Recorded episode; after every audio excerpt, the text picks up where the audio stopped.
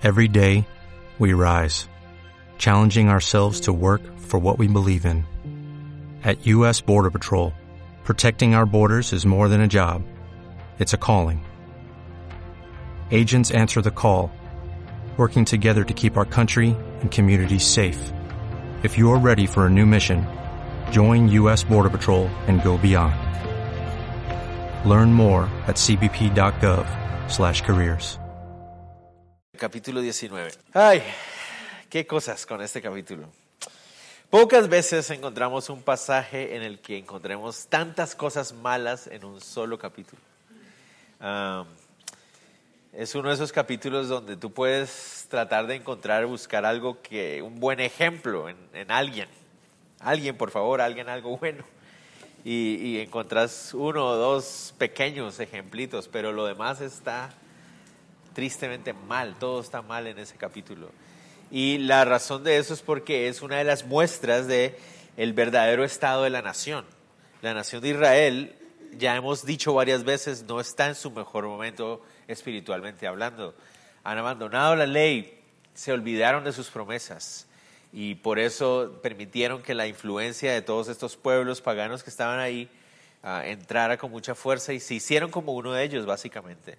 Pero tal vez lo hemos dicho, lo hemos hablado, pero no hemos visto realmente cómo está la cosa. No sé, es como esas veces en que uno dice, ok, sí está mal. Pero cuando uno ve la radiografía de este capítulo, dice, uy, sí está mal. O sea, no era solamente una, una expresión, o sea, realmente están mal, ¿no? Entonces vamos a ir avanzando. Todas las tribus en todos los aspectos de la sociedad israelita estaban corruptas y nos encontramos una vez más con la frase que habíamos nombrado la semana pasada que describe lo que estaba sucediendo en esa temporada. Versículo 1. Dice, en aquellos días cuando no había rey en Israel. ¿Recuerdan? Esa era la frase que nos, uh, nos vuelve a recordar el estado de la nación. En aquellos días cuando no había rey en Israel. Uh, no solamente hace una referencia a la idea de un rey humano, ¿no? porque eh, un rey humano podría unificar a la nación. ¿no? O sea, un rey humano podría traer unidad a la nación. Pero no solamente se está refiriendo a eso, también se refieren a que no estaban honrando a Dios como su rey. ¿no? Eh, y ese es tal vez el mayor de todos los problemas que están ahí. Han deshonrado, han olvidado la ley de su Dios ¿Se acuerdan cuando ellos hicieron un compromiso en el monte Sinaí? Dios les dijo, yo seré su rey, ustedes serán mi pueblo. Y todos dijeron, sí, absolutamente. Entonces, en este momento es como si se hubieran olvidado de ese compromiso de que Dios iba a ser su rey, olvidaron su ley también, y eso es lo que está pasando. Entonces, como les digo, hay tantas cosas vergonzosas en este capítulo que es difícil saber por dónde empezar. Pero veamos lo que dice ahí. Dice así, no había rey en Israel. Hubo un levita que moraba como forastero en la parte más remota del monte de Efraín, el cual había tomado para sí mujer concubina de Belén de Judá. Ok, solo el versículo 1 ya nos muestra cómo está la cosa. Un levita fuera de su ciudad. Lo habíamos hablado en el capítulo 17, donde vimos otro levita. Entonces no podemos confundir, este levita no es el mismo levita de la vez pasada, es otro levita diferente. Pero notamos la misma, la misma, el mismo problema. Los dos andan fuera de las ciudades que se les han asignado para vivir. Los levitas, los de la tribu de Leví, tenían ciertas ciudades asignadas para vivir y estos dos personajes que encontramos en el capítulo 17 y en el 19 están viviendo en una ciudad diferente a la que se les ha asignado. Esto claramente muestra que el servicio al tabernáculo está totalmente olvidado. Las responsabilidades de sus funciones están abandonadas y eso nos muestra que la nación como tal está en una mal situación. ¿Por qué? Porque espiritualmente hablando no hay un servicio en el templo bien establecido. ¿no? Este hombre está viviendo en la tribu de Efraín, más al norte de la tribu de Judá. Además de eso, resulta que este levita tiene una concubina. ¿Qué significa esta palabra? La palabra concubina usualmente se refería para una mujer con la que un hombre tenía una relación amorosa, pero no era su esposa oficial. Esa es la palabra que se usa aquí. Eh, eh, usualmente se, se, se usaba de esa manera. Una mujer con la que un hombre tiene una relación estable, digamos, amorosa, pero no es su esposa oficial. Pero lo más triste y lo más tremendo del asunto es que por lo general la esposa oficial estaba consciente del asunto y estaba bien con ello. O sea, era muy común en esa época que hubiera hombres que tuvieran su esposa y además concubinas, es decir, mujeres con las que tenía una relación estable, amorosa, aunque no era su esposa, y la esposa estaba bien con el asunto. Eso es aparentemente lo que está pasando aquí. Por lo general se trataba de siervas o esclavas. La ley de Israel permitía, perdón, que cuando una persona quedaba en deuda con alguien y no podía pagar esa deuda, pudiera pagar su deuda con trabajo. ¿No? Eso era algo permitido en la ley de Israel. Entonces, muchas veces lo que terminaba sucediendo es que ah, cuando alguien, una mujer o un hombre no tenía para pagar una deuda, o se entregaban ellos como esclavos o entregaban a una de sus hijos como esclavos. Entonces puede ser que esta mujer que está aquí es una mujer de la tribu de Judá y ha sido entregada a este levita para que sea su esclava y él ha decidido que ella sea su concubina además de tener a su esposa, tiene a esta mujer como su concubina, ¿ok? Entonces ya por sí, ya ahí, ya, o sea, ya vamos mal, ¿no? Y para completar, esta concubina es una concubina infiel, dice ahí, verso 2, y su concubina le fue infiel. Y se fue de él a casa de su padre a Belén de Judá y estuvo allá durante cuatro meses. Entonces, este dato nos muestra otra vez la inmoralidad que se vivía en la tierra esta mujer se aparta de su amo o ah, de su marido, si se le quiere llamar así, aunque no están casados oficialmente, pero ella es infiel hacia él y se va, se va de su casa. Entonces, ¿qué es lo que la ley permitiría en ese caso? Pues él estaría, ah, digamos, entre comillas, con el derecho de ah, apedrearla. ¿No? porque eso es lo que la ley le, permitiría hacer. Entonces vemos que el levita va a buscar a esta muchacha, o mujer, no sabemos si era joven o no sabemos, pero lo más probable es que sí. Dice, y se levantó su marido y la siguió para hablarle amorosamente. Interesante eso, ¿no? Entonces uno dice, uno pensaría que él está enojado con ella, porque ella ha sido infiel, ¿no? Ella le ha sido infiel, ha escapado de casa, se ha ido a la casa de su papá, entonces uno imaginaría que ella está, que él, perdón, estaría muy enojado con ella y que quiere tal vez ejercer su derecho de apedrearla. Y entonces va a buscarla, pero quiere hablarle amorosamente. Esa frase amorosamente, esa palabra amorosamente, no necesariamente significa cariñosamente. Realmente la palabra significa de corazón, de lo más profundo del corazón. Eso es lo que él quiere hacer, hablar con ella. Él en algunas versiones hebreas dice, pareciera inclinarse a la idea de que la razón por la cual hubo esa ruptura entre ellos dos es porque él le hablaba a ella muy fuertemente. Aparentemente hubo un gran enojo entre ellos como, una, como relación y por eso es que ella lo ha dejado. Entonces, por eso aparentemente la idea de él es venir a tratar de ah, arreglar la situación hablando de, su corazón, ¿no? Y dice ahí, y le habló de corazón, para hacerla volver y llevarla consigo, y llevaba consigo un criado, perdón, y un par de asnos, y ella le hizo entrar en la casa de su padre. Entonces, noten ustedes el asunto, es bien interesante. Ella lo ha dejado él siendo infiel. Él podría estar muy enojado con ella, pero no está enojado con ella, sino que va a hablarle de corazón cuando él llega a la casa de su padre, ella lo recibe y lo hace entrar a la casa de su padre. Es decir, ella también se siente de cierta manera ah, arrepentida o ella también entiende que ha fallado y lo que hace es recibirlo y entrar a la casa de su padre. O sea, si él realmente le hubiera ofendido tanto o si las cosas estuvieran fuera de un arreglo, pues uno se imaginaría que ella le dice, vete aquí, no te quiero ver más, ¿verdad? Pero aparentemente, como ella es una esclava, lo más probable es que ella es una esclava de él, entonces eh, las consecuencias no solamente serían para ella, sino para su familia, ¿no? Entonces él le permite, ella, perdón, le permite entrar a la casa. Ok, vamos bien. Entonces viene la reconciliación entre ellos. Dice en el 4, y viéndole el padre de la joven salió a recibirle gozoso. Y le detuvo su suegro, el padre de la joven, y quedó en su casa tres días comiendo y bebiendo, alojándose ahí. Entonces, como les digo, es muy probable que el que tiene la deuda es este hombre. Y él ha entregado a su hija para que sea la concubina de este hombre Y entonces, cuando ella se escapa y se viene a la casa de él por cuatro meses, él dice, oh, oh, aquí vamos a estar en problemas. Es muy probable que en uno de estos días va a llegar este hombre y va a querer apedrearla o va a querer a mí exigirme el pago de lo que le estoy debiendo. Efectivamente, el hombre llega, ¿verdad? Entonces, ¿qué hace el suegro?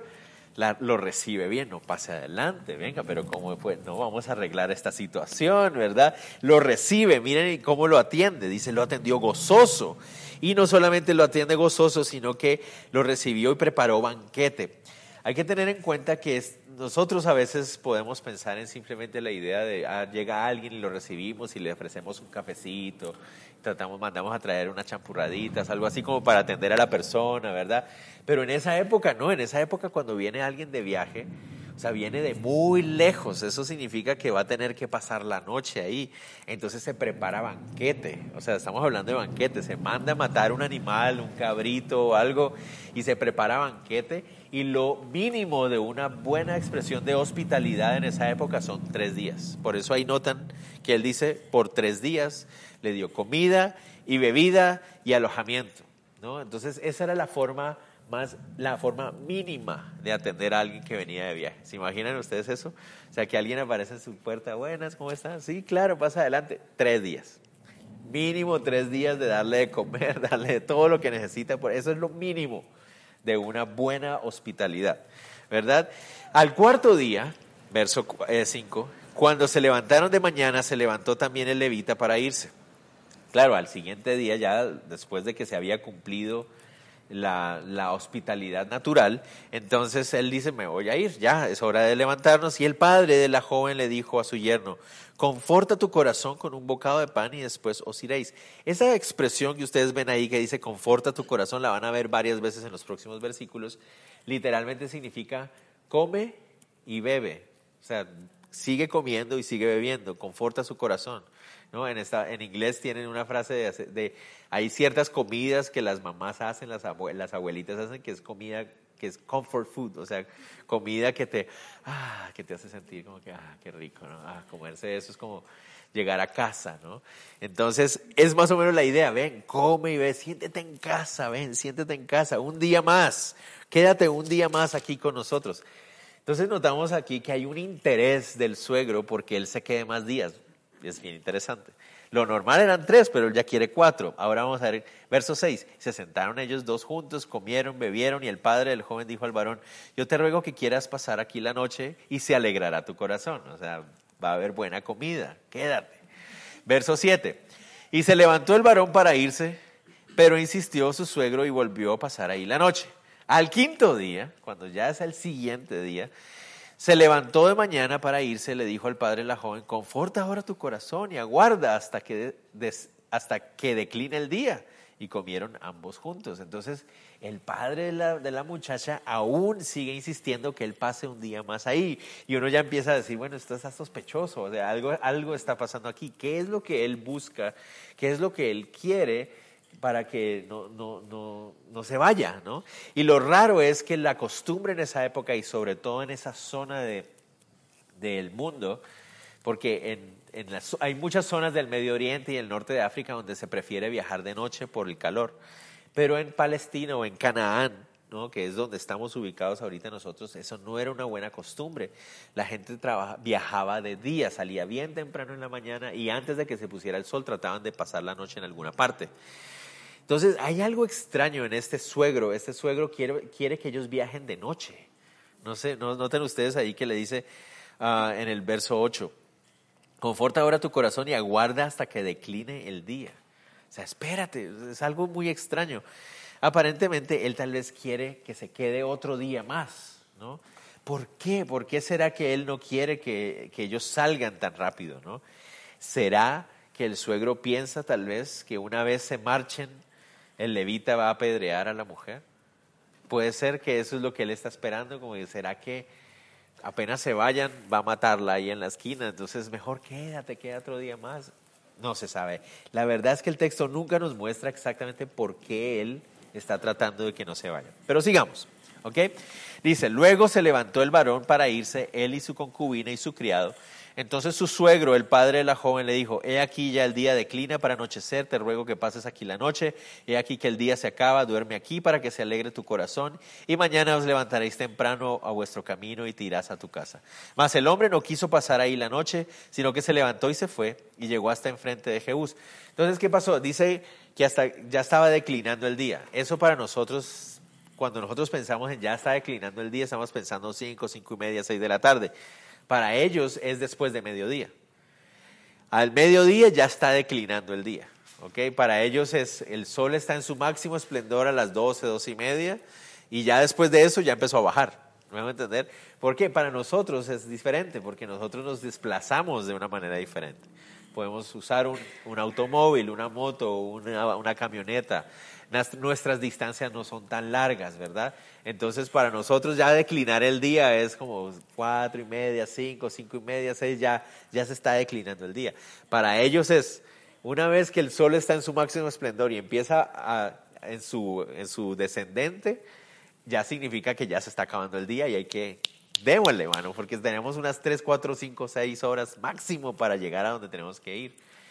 Entonces sale a mediodía, él sale a mediodía del lugar. Y dice que lo que les alcanzó es a llegar a donde estaba Jebús, ¿verdad? Vamos a llegar hasta el versículo 10. Más el hombre no quiso pasar, ah, perdón, el 9 al final.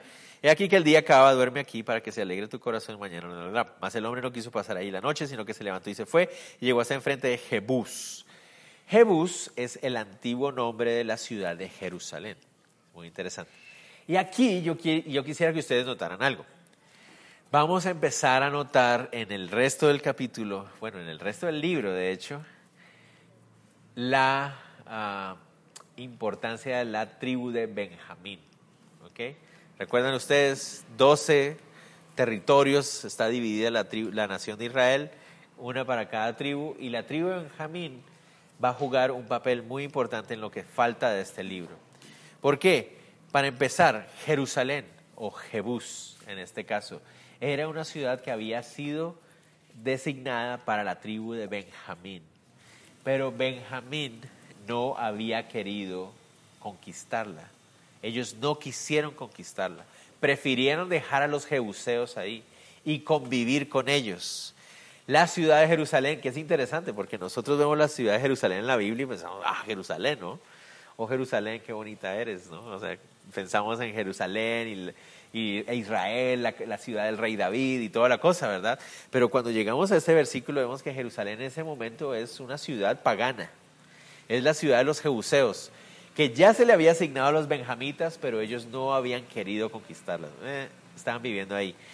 Entonces, dice ahí, con su par de asnos ensillados y su concubina, y estando ya junto a Jebús, el día había declinado mucho y dijo el criado a su señor, ven ahora y vamos a esta ciudad de los Jebuseos para que pasemos en ella la noche.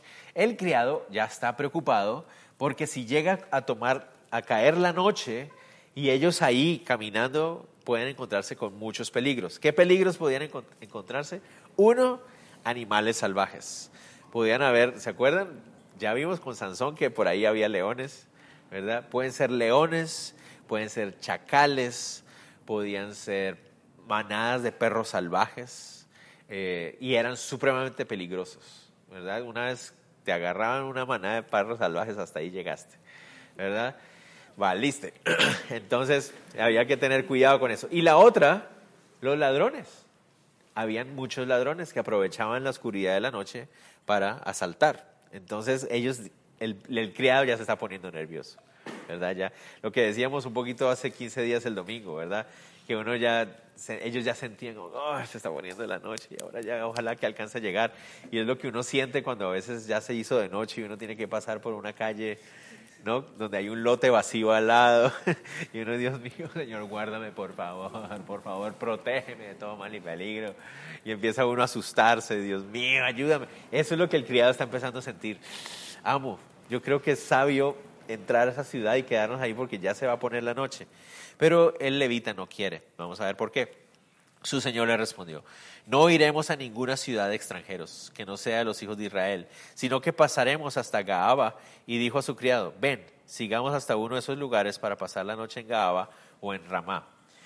Entonces, el levita le dice al, a su criado, no, no vamos a quedarnos en una ciudad pagana. ¡Qué peligro! Recuerden, las ciudades paganas eran muy peligrosas también, pero más que todo por el ámbito moral, por el aspecto moral. Habían graves uh, problemas morales en estas ciudades, o sea, eh, prostitución. Uh, ustedes pueden imaginarse qué gran cantidad de cosas podían haber en esas ciudades y el levita dice no. Prefiero mejor que vayamos a una de las ciudades de los israelitas. No nos vamos a quedar en la ciudad de Jerusalén. Ay, ay, ay. Pero bueno, entonces siguen caminando. Desde, desde Judá, desde Belén de Judá, que es la famosa Belén donde nació nuestro Señor Jesús, hasta ah, Jerusalén habían más o menos unos 7 a 8 kilómetros. Pero él le dice, sigamos caminando un poquito más, unos 5 o 6 kilómetros más por lo menos, para encontrar la ciudad de Gaba o de Ramá. Y entonces se esfuerzan y siguen caminando. ¿Qué pasó? Veamos en el verso 14. Pasando pues caminaron y se les puso el sol junto a Gaba, a Gabaa, perdón, que era de Benjamín. Entonces lograron llegar hasta la ciudad de Gabaa justo cuando ya estaba poniéndose el sol y rápidamente entran a la ciudad, ¿verdad? La ciudad, quiero que ustedes noten, ¿de qué tribu era? Benjamín. Muy importante que notemos, todas estas cosas son claves. Jerusalén, ¿de qué tribu, en en qué territorio estaba? Benjamín. ¿Qué tribu no había querido tomar a Jerusalén? Benjamín.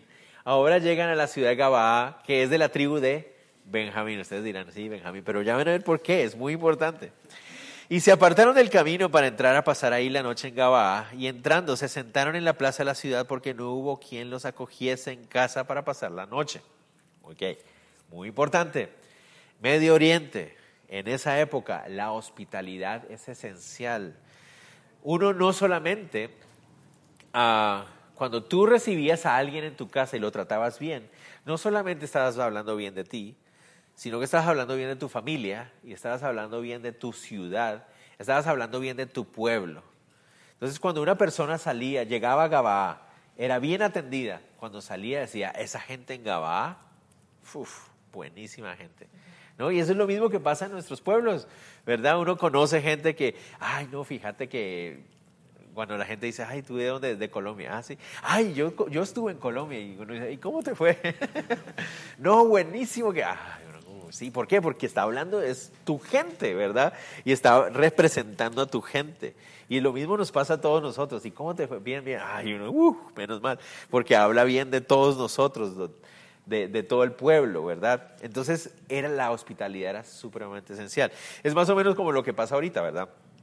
Que los pobres, los pobres cobaneros ahorita todos tienen fama de comechuchos, pero, pero no, ¿verdad? Solo por un hombre, para los que no saben, en las noticias apareció un señor que está vendiendo carne de perro allá en Cobán. Y entonces ahora todo el mundo dice, ah, sos de Cobán, te gusta comer chucho, va. Pero no, no significa que los cobaneros comen chucho. De hecho, todos comemos chucho, sino que no sabemos. pero, pero bueno. Ah, pero bueno, a lo que voy es eso. O sea, la fama de un lugar era muy importante. Entonces, ¿qué nos dice eso de la gente de Gabaa? Ellos llegan y nadie les ofrece dónde quedarse. Nadie. Van y nadie les ofrece dónde quedarse. Entonces les toca quedarse en la plaza principal, en el parque central. Ahí están sentados ellos ahí como que ahora qué vamos a hacer, ¿no? Y la gente de Gabaa es de qué tribu? Benjamín. Eso es lo que el autor quiere que nos quede muy claro. Esta tribu de Benjamín no nos está dando muy buen ejemplo hasta ahorita. De repente, verso 16, he aquí un hombre viejo que venía de su trabajo del campo al anochecer, el cual era del monte de Efraín y moraba como forastero en Gabaa, pero los moradores de aquel lugar eran hijos de Benjamín. Notan que el autor está haciéndose muy claro, está, esforzándose mucho para que sepamos que la gente de Benjamín... Eh. Porque miren este viejito, este viejito era de la tribu de Efraín y es decir que no era de Benjamín. Sigamos. Y alzando el viejo los ojos, vio a aquel caminante en la plaza de la ciudad y le dijo, ¿a dónde vas y de dónde vienes? Y él respondió, pasamos de Belén de Judá a la parte más remota del monte de Efraín, de donde soy, Y había ido a Belén de Judá, mas ahora voy a la casa de Jehová y no hay quien me reciba en casa. Recuerden, el, hombre mayor este es de la tribu de Efraín y el otro le dice, yo vivo en la tribu de Efraín. Ah, pues era como perfecto. ¿Cómo te vas a quedar en la calle? Vente para acá. Recuerden, ¿qué significaba recibir a alguien en la casa? No era que, bueno, vamos a poner unas, ah, tenemos que poner ahí unos petatitos ahí nuevos para que, y ahí traiga, échele más agua a la sopa. No, o sea, ¿qué es lo que había que hacer? Voy a recibir, si voy a recibir a alguien, es con todos los lujos, ¿no? Entonces miren aquí, nosotros tenemos paja y forraje para nuestros asnos y también tenemos pan y vino para mí, para la sierva y para el criado que está con tu siervo. No nos hace falta nada. Y el hombre anciano dijo, pase contigo, tu necesidad toda queda solamente a mi cargo, con tal de que no pases la noche en la plaza. Y los trajo a su casa y dio de comer a sus asnos y se levaron los pies y comieron y bebieron. O sea, hubo banquete otra vez.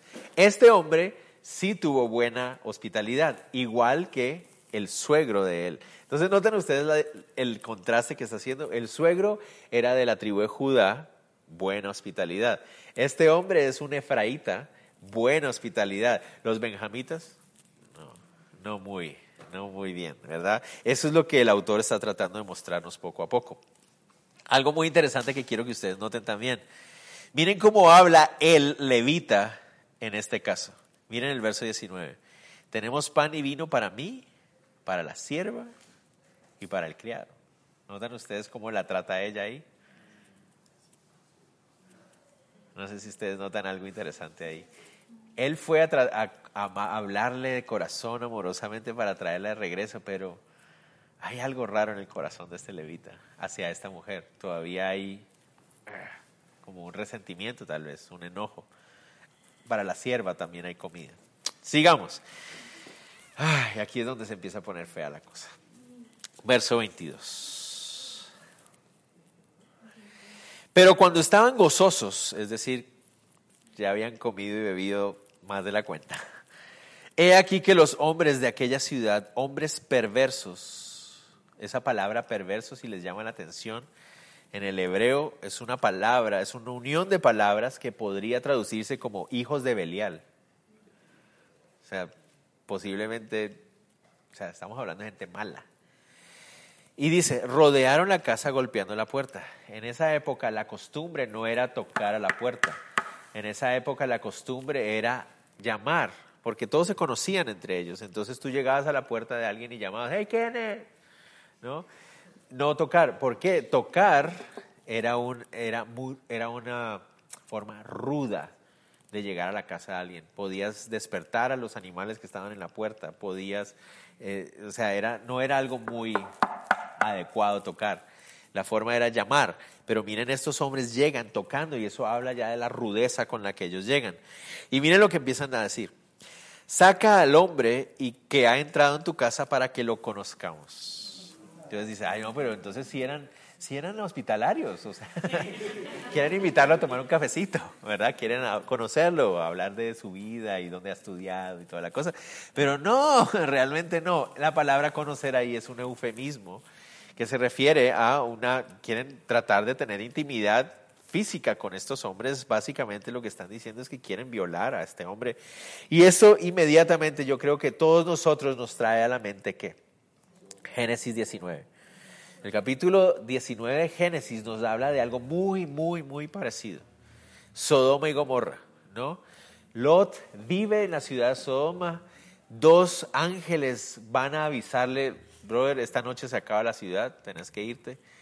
Y él, mientras estaba teniendo a los ángeles en su casa, en, la diferencia es que en Sodoma todos los hombres de la ciudad llegaron a tocar a la puerta y a, querer que sacaran a los hombres. En este caso es solo un grupo, no es toda la ciudad, es un grupo de hombres perversos, me hago entender, es un, y aparentemente es un grupo que ya la gente conoce, por eso el anciano seguramente les dijo, mejor quédense en mi casa porque aquí está la fama de este grupo de perversos que andan en la calle, ¿verdad? Aquí son un grupo, pero es la misma situación, es la misma situación. El otro, el otro asunto es, Sodoma era la capital de la inmoralidad de los paganos en esa época, pero Gabaa, Gabaa es una ciudad israelita, no sé si me van a entender. Eso es lo que es lo tremendo del asunto. En esa época hay, uno, hay gente que dice, no, pero es que el, homosexualismo es algo tan antiguo y tan normal en el ser humano y todo eso. pero si uno se pone a leer y a estudiar, aunque sí es tan antiguo como la humanidad, tan antiguo como el pecado en la humanidad, era mal visto en esa época también, en el sentido de que se veía como una expresión puramente enfocada en el placer y sin ningún fundamento social. Es decir, desde, incluso desde esa época se veía simplemente como algo enfocado en el placer y no como beneficio social. O sea, en esa época lo veían así. Entonces, una sociedad que abiertamente practicaba la homosexualidad era una sociedad enfocada en la sensualidad que había abandonado todo estándar moral. Por eso Sodoma había sido juzgada. Muy interesante. Y lo que estoy diciendo es obviamente nada popular en nuestra época, pero eso es lo que la Biblia está diciéndonos, ¿verdad? Pablo nos habla de, de eso en Romanos, ¿se acuerdan también?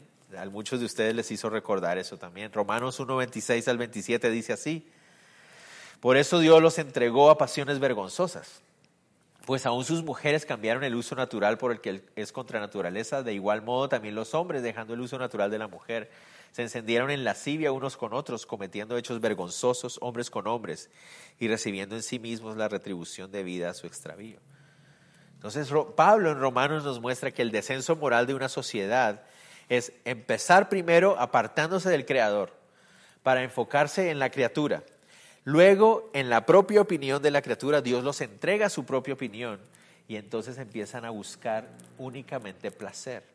¿Me entienden? Placer físico. Y ese placer físico, esa búsqueda desenfrenada de placer físico los termina llegando a la destrucción. Y entonces Pablo nos muestra que eso es lo que sucede y eso es lo que está sucediendo en nuestra época también. Desde 1850, cuando surge la famosa teoría de la, de la evolución, ¿verdad? nuestra sociedad moderna se ha apartado del Creador, totalmente negando al Creador. Dios no existe, Dios no creó las cosas, es la evolución, es un hecho al azar. Y entonces, ¿qué empezamos a hacer a partir de ese momento? Enfocarnos es en el humano, ¿verdad? Que es la peor forma de, de ah, idolatría que podamos imaginarnos. O sea, Ahora nosotros somos nuestros propios dioses, los seres humanos, nuestro alcance, nuestra inteligencia, nuestra capacidad, nuestra opinión, nosotros somos nuestros propios dioses. ¿Y qué pasó después de eso? Entonces nos entregamos a una sociedad totalmente sensual, enfocada en lo que a mí me gusta, en el placer. Y eso es lo que estamos viendo hoy en día, ¿verdad? Desorden sexual, desorden totalmente uh, fuera los estándares de Dios. ¿Y qué termina pasando eso? Nos empezamos a entregar a pasiones vergonzosas, a cosas cada vez más horribles, hasta el punto de que empezamos a querer también incluso matar a los bebés que están en el vientre. ¿Me entienden? Eso es lo que está pasando. es un espiral descendente, una espiral descendente. Y eso estaba pasando en Israel. Se apartaron del rey, se apartaron de su ley, se enfocaron en sí mismos y empezaron a caer. Y lo mismo está pasando en nuestras sociedades hoy en día. Dios entonces entrega, los entrega una mente reprobada, que no sabe reconocer entre lo bueno y lo malo. Terminan diciendo que matar a un bebé es totalmente justificable y celebrable, o sea, que aplaudir y, celebrar porque tienen el derecho de matar bebés. Negar una ley que, que, protegería la vida de un bebé que se salva de un aborto. ¿Sabían ustedes eso? Que incluso llegaron a ese punto. La pregunta es, ¿y si un bebé se salva de un aborto, qué, qué hay que hacer con él? Matarlo.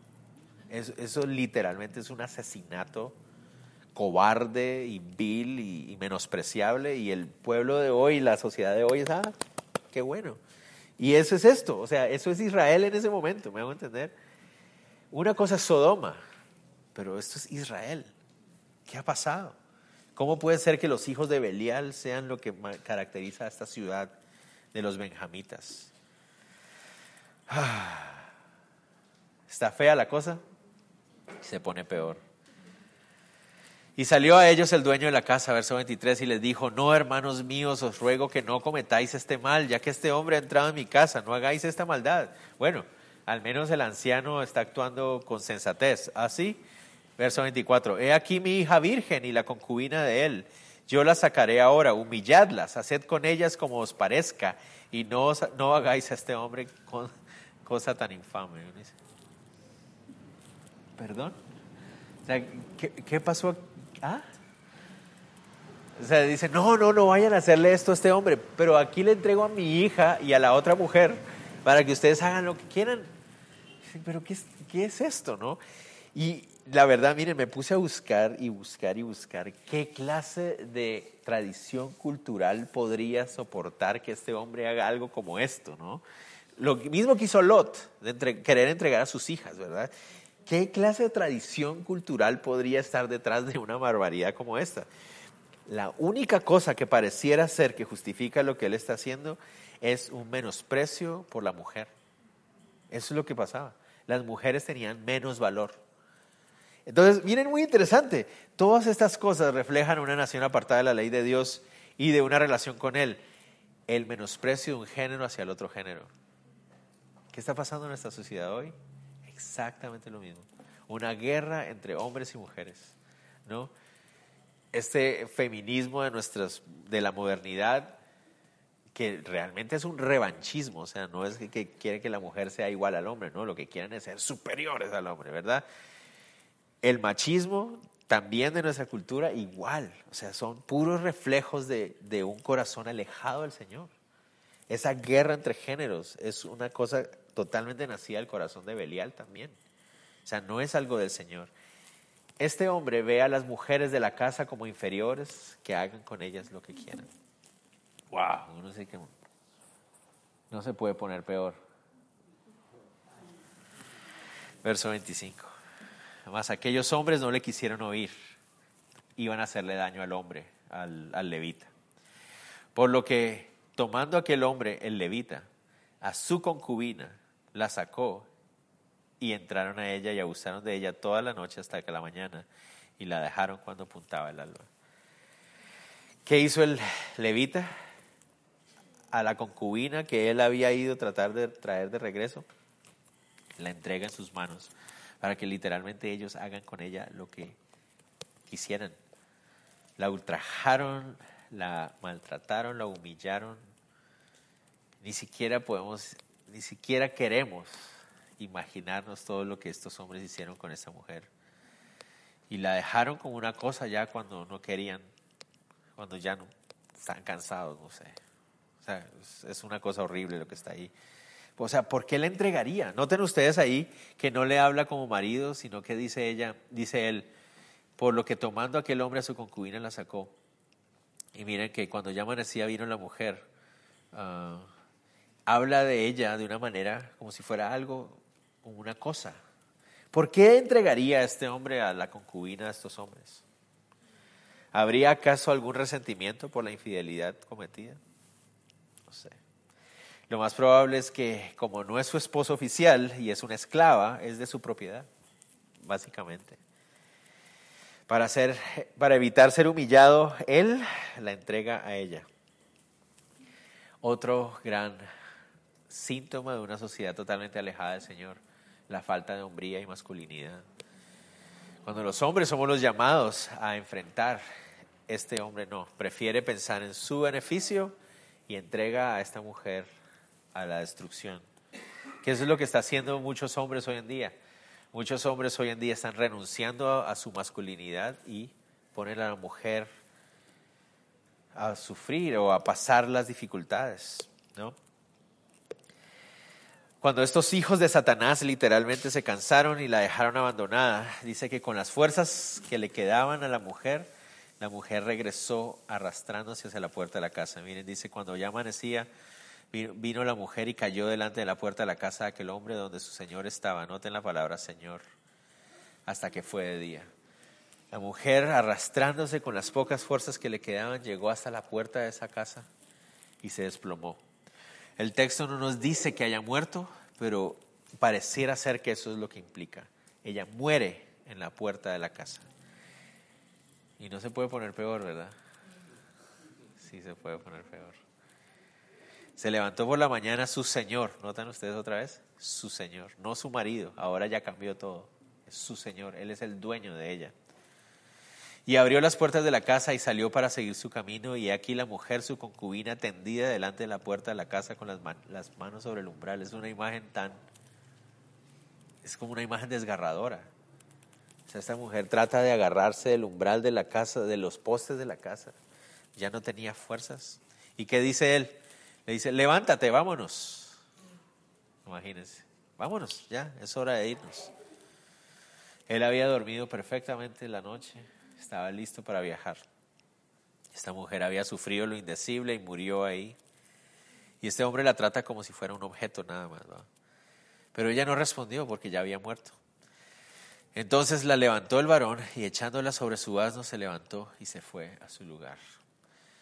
Viajaron otra vez. Y llegando a su casa, como las cosas no pueden ponerse peor, llegando a su casa tomó un cuchillo y echó mano de su concubina y la partió por sus huesos en doce partes y la envió por todo el territorio de Israel. Ahí se refiere que la cortó por las ah, coyunturas, entonces seguramente cortó aquí, cortó aquí, cortó aquí, aquí, aquí y aquí. Y envió esas partes de, las, de, los, miembros ah, de las extremidades, ¿verdad? y envió una parte a cada una de las tribus de Israel. Y uno dice, ¿qué es esto? Una vez más, o sea, ¿qué clase de tradición cultural está detrás de algo así? O sea, estamos hablando, esta es la nación de Israel, este es el pueblo de Dios. Solo una vez más en la Biblia aparece algo como esto. ¿Sabían ustedes? Una vez más aparece en la Biblia algo como esto. Pueden acompañarme en unos libros más adelante. Primero es Samuel 11.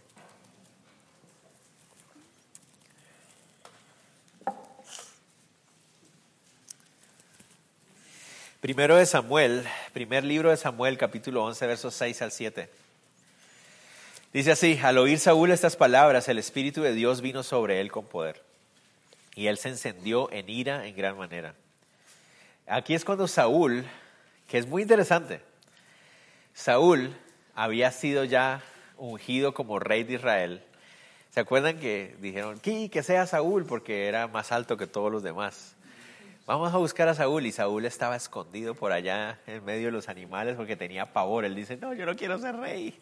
¿No? Y entonces lo encontraron, ¿qué estás haciendo ahí? Vente para acá. Y lo nombran rey y de repente Saúl se llena de, ah, está bueno, voy a ser rey, ¿no? Está bien, está bien. Y entonces Saúl, esa es una de las primeras cosas que hace él como rey. ¿no?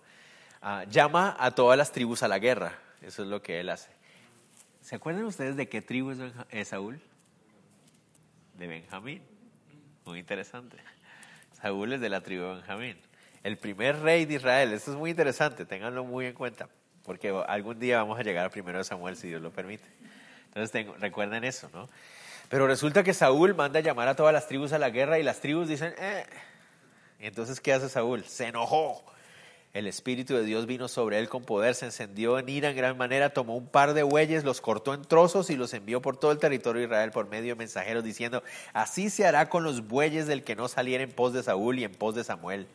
Y cayó temor de Jehová sobre el pueblo y salieron como un solo hombre. Entonces esta es la única oportunidad donde alguien parte un animal o un cadáver, un cuerpo, ¿no? en parte si lo envía a las otras tribus. ¿Cuál es el propósito entonces de este hombre? ¿Por qué el levita hace eso? Por la misma razón que Saúl lo haría años después. ¿Qué es lo que está haciendo el levita? Llamando a la guerra. Eso es lo que le está mandando a hacer. Está enviando un, pedazo del cuerpo de esta mujer a cada una de las tribus para llamarlos a la guerra Noten ustedes que lo dice así. Y todo aquel que veía aquello decía, jamás se ha hecho ni visto tal cosa. Desde el tiempo en que los hijos de Israel subieron de la tierra de Egipto hasta hoy, considerad esto, tomad consejo y hablad. Entonces lo que él está tratando de hacer es que las otras tribus digan, bueno, eh, ¿qué es esto? O sea, estamos cayendo muy bajo. Nunca antes había pasado algo como esto en nuestra nación. Piensen, hay que actuar tenemos que hacer algo. No podemos seguir de esa manera. Recuerden, el problema es ahorita todo enfocado en la tribu de Benjamín. ¿no? Tarea para la próxima semana, leer capítulos 20 y 21 porque vamos a terminar el libro de jueces, si Dios lo permite, la próxima semana. ¿Y qué es lo que vamos a ver en los capítulos 20 y 21? Una guerra civil. Guerra civil. Este levita ha llamado a todas, las, a todas las tribus para que se levanten y le vayan a dar una lección a la tribu de Benjamín. La tribu de Benjamín que va a decir, ay, sí, no, qué pena, disculpe, vamos a cambiar. No dicen, ah, ¿qué qué? ¿Quieren pelear? Vénganse. Y se va a armar una guerra civil. El pueblo de Israel peleando unos contra otros. Miren, yo leía esto y yo decía, Dios mío, esto es lo que estamos viendo hoy. Es que es increíble. Una cosa tras otra es lo que estamos viendo en nuestros días hoy.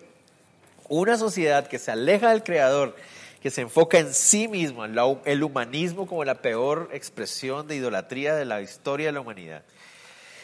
Abandona al Creador, se enfoca en sí mismo, en su sensualidad, en su individualismo, en lo que ellos quieren, en su propia mensa opinión, porque eso es lo que hay en nosotros como humanos. Entonces, ¿qué terminamos haciendo? Nos empezamos a entregar a sensualidad, inmoralidad, perversiones, homosexualismo y de homosexualismo, que es lo más suave, de ahí para allá todas las otras perversiones que vienen después de eso, porque hoy en día ya estamos empezando a empezar a ver eso, ¿no? La, puerta, la, caja de Pandora se abrió. Y una vez que se abrió la puerta al homosexualismo, ¿cuántos géneros hay hoy en día? Como 120 géneros más o menos. Ahora los pedófilos están pidiendo sus derechos porque se sienten discriminados también. Y eso, va, y eso se va a abrir de ahí para allá. No se sorprendan de lo que va a seguir pasando. ¿Qué pasa después de eso? Noten ustedes el menosprecio de un género con el otro. Hombres y mujeres peleando unos con otros por quién es el superior, ¿verdad? ¿Y qué más? Guerra civil, polarización. ¿Qué es lo que vemos en nuestros países? ¿No estamos viendo eso en nuestros países? Izquierda contra derecha, este negros contra blancos, estos contra ricos contra pobres, guerra civil, división en el pueblo. Eso es lo que estamos viendo hoy. Uno dice, wow, ¿qué es lo que está pasando? ¿Qué es lo que está pasando? Dios no existe porque hay tanta maldad. No, Dios sí existe, ¿no? Pero este pasaje nos vuelve a recordar lo que pasa cuando lo que no existe es una humanidad rendida a su Creador. Esto es lo que pasa. Dios existe, porque si no fuera así, Dios mío, no quiero ni imaginarme. Pero eso es lo único que surge cuando una nación, una, nación, una sociedad, un pueblo se aleja de su creador. Eso es lo que termina sucediendo. Y eso es lo que estamos viendo hoy en día. Pero ¿cómo lo podemos aplicar a nuestras vidas? O sea, ¿Será que yo puedo cambiar a mi sociedad? Bueno, pareciera ser que bíblicamente todo se va a poner de mal en peor, ¿verdad? Pero, ¿y yo? ¿Y yo? Ahí es donde yo puedo aplicarlo. ¿Estoy yo cerca de mi Creador? ¿Estoy entendiendo yo la responsabilidad que tengo de llevar sobre mi vida la imagen del Creador? O el ser humano es el ser creado más increíble que pueda existir, porque es el único que lleva sobre sí el reflejo de la imagen de su creador. Nosotros, cada uno de ustedes aquí, cada uno de nosotros aquí, hombre y mujer, no importa dónde hayamos nacido, todos nosotros tenemos en nuestro cuerpo, en nuestra vida, en nuestro ser, la bendición de llevar el reflejo de la imagen de nuestro creador. Eso es algo increíble. ¿Lo entendemos? O sea, podemos, estamos viviendo una vida que refleja al Creador que nos, que nos hizo con sus propias manos. Esa es nuestra responsabilidad. Porque en el momento en que nos alejamos del Creador, nos enfocamos en nosotros mismos, en nuestra propia opinión, ahí viene qué va a pasar con nuestra vida. Esto. Lo que pasó con Israel. Es lo mismo que va a pasar con nosotros. Lo que está pasando con nuestra sociedad es lo mismo que nos va a pasar con nosotros. La gente a veces habla del postcristianismo como si fuera simplemente un fenómeno sociológico. ¿no? Las naciones que se están apartando del cristianismo como si fuera simplemente un, un efecto sociológico. Es una tragedia, es una tragedia. Lo único que puede surgir es maldad, perversión sexual, humillación, muerte y guerra es lo único que surge cuando nos apartamos de nuestro Creador. Entonces no lo hagamos. Y es una decisión ya propia, personal, de cada uno de nosotros. De haber, de haber podido conocer al Creador, de poder escuchar su palabra, de poder ver su revelación en nuestras vidas, que no nos apartemos de eso. Busquemos a nuestro Creador todos los días. Y entre más jóvenes, mejor. ¿Verdad? Entre más jóvenes, mejor. Pero los mayores también. no podemos apartarnos de nuestro Creador. Por eso ahora uno entiende por qué Salomón decía eso. Joven, busca a Dios, a tu Creador. Acuérdate de tu Creador en tu juventud. Por eso Salomón lo decía. ¿Por qué? Porque él le pasó. Se, se olvidó de su Creador. ¿Y en qué terminó? En todas estas cosas. En todas estas cosas. Triste este capítulo, ¿verdad? Fuerte y difícil. Si Dios lo permite, capítulos 20 y 21, la guerra civil de Israel. Trece tribus contra una. ¿Quién va a ganar? Las trece tribus. Prácticamente Benjamín va a desaparecer del mapa. Prácticamente. Al final se les ocurre una buena idea para salvarle el pellejo a Benjamín. Pero es triste lo que, lo que sucede. Oramos. Señor, te damos gracias Dios por este pasaje. Gracias por hablarnos a nuestro corazón. Gracias porque un pasaje tan antiguo como eso, Señor, estamos hablando de un pasaje que tiene tal vez más de, más de 3.000 años de haberse escrito. Y es tan actual, es tan a nuestro momento, es increíble. ¿Y por qué es tan para nuestro momento? Porque tú sigues siendo el mismo, Señor. Tú no cambias, tu palabra no cambia. Pero también porque la necesidad del ser humano es la misma aún hoy. El vacío del ser humano sigue siendo el mismo. La debilidad del ser humano sigue siendo igual.